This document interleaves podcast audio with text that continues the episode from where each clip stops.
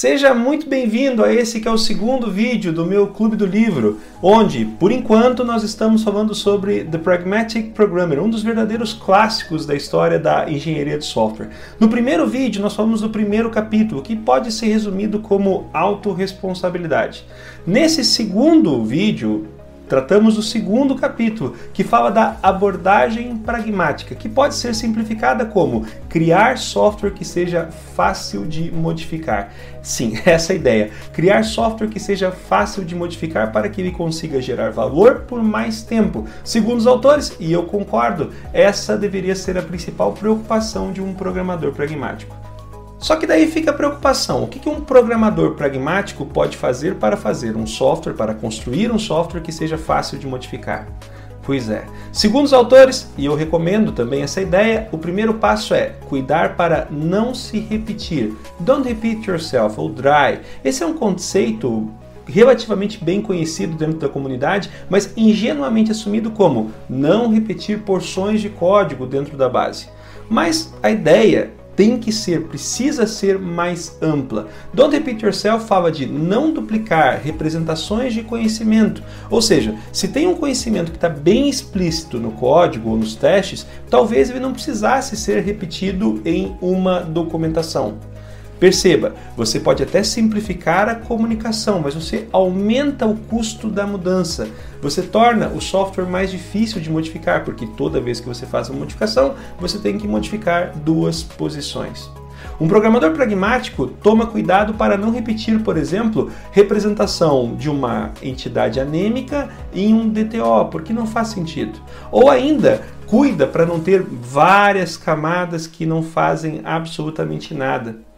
Pois é, a ideia é bem ampla, bem ampla mesmo. E vale a pena gastar um tempinho para tentar entender melhor o que é Don't Repeat Yourself. Não seja simplório, não assuma que é somente não duplicar trechos de código. Essa ideia é válida sim, mas ela é bem pequena comparada ao conceito geral.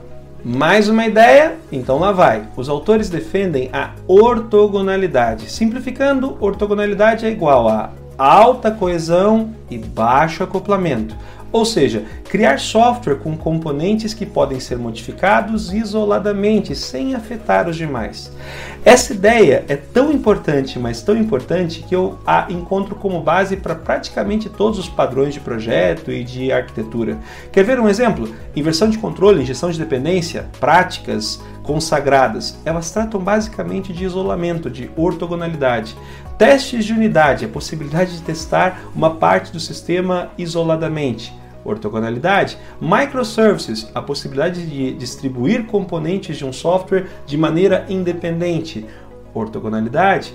O mesmo se aplica a Function as a Service ou é, o modelo de atores que é famoso em linguagens como Erlang Elixir e que fundamenta alguns frameworks bem interessantes como o próprio é, é, Orleans da Microsoft ou Aka é, quando você fala em Java.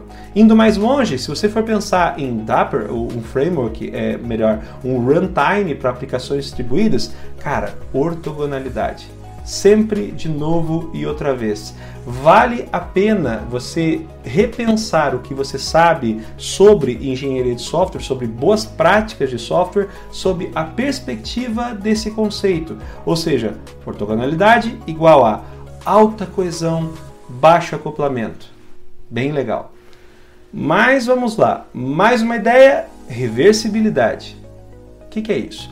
A ideia simples é criar sistemas que permitam que eu possa desfazer facilmente alguma coisa que fiz, mas não quero mais, voltar atrás a ideia da reversibilidade vem ficando mais e mais é, é, percebida nos últimos tempos, à medida em que os sistemas vão ficando mais e mais complexos. E elas já ultrapassaram há muito tempo é, a ideia de codificação, ou padrões de codificação. Se você pensa, por exemplo, em infraestrutura como código, nada mais é a ideia nada mais trata do que de reversibilidade, poder voltar atrás mais facilmente. O que, que torna containers tão atraentes? Cara, a possibilidade de poder fazer uma distribuição, uma atualização do meu pacote da minha plataforma operacional e voltar atrás com simplicidade.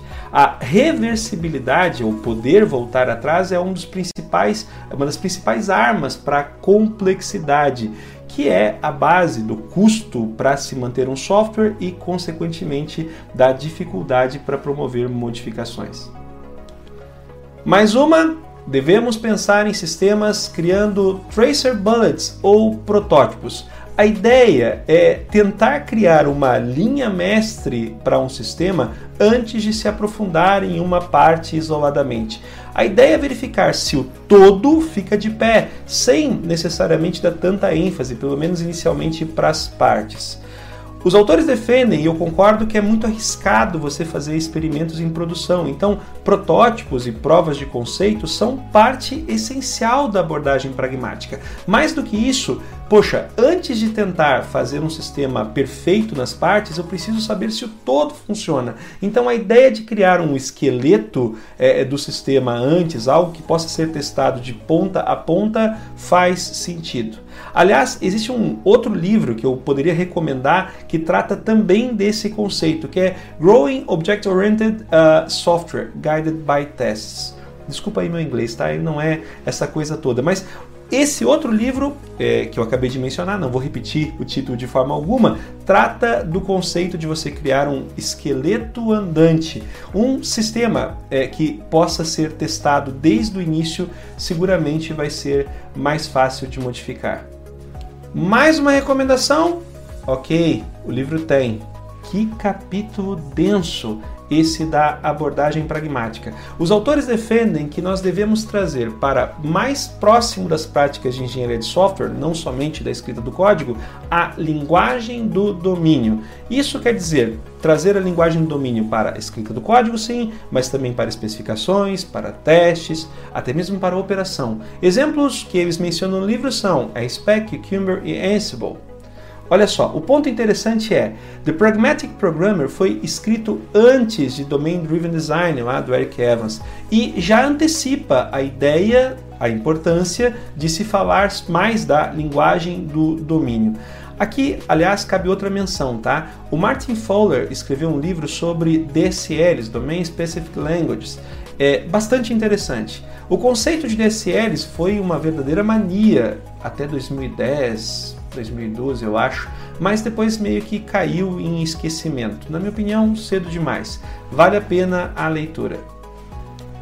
Finalmente, The Pragmatic Programmer trata, no capítulo 2, o capítulo da abordagem pragmática, a importância de se criar boas estimativas.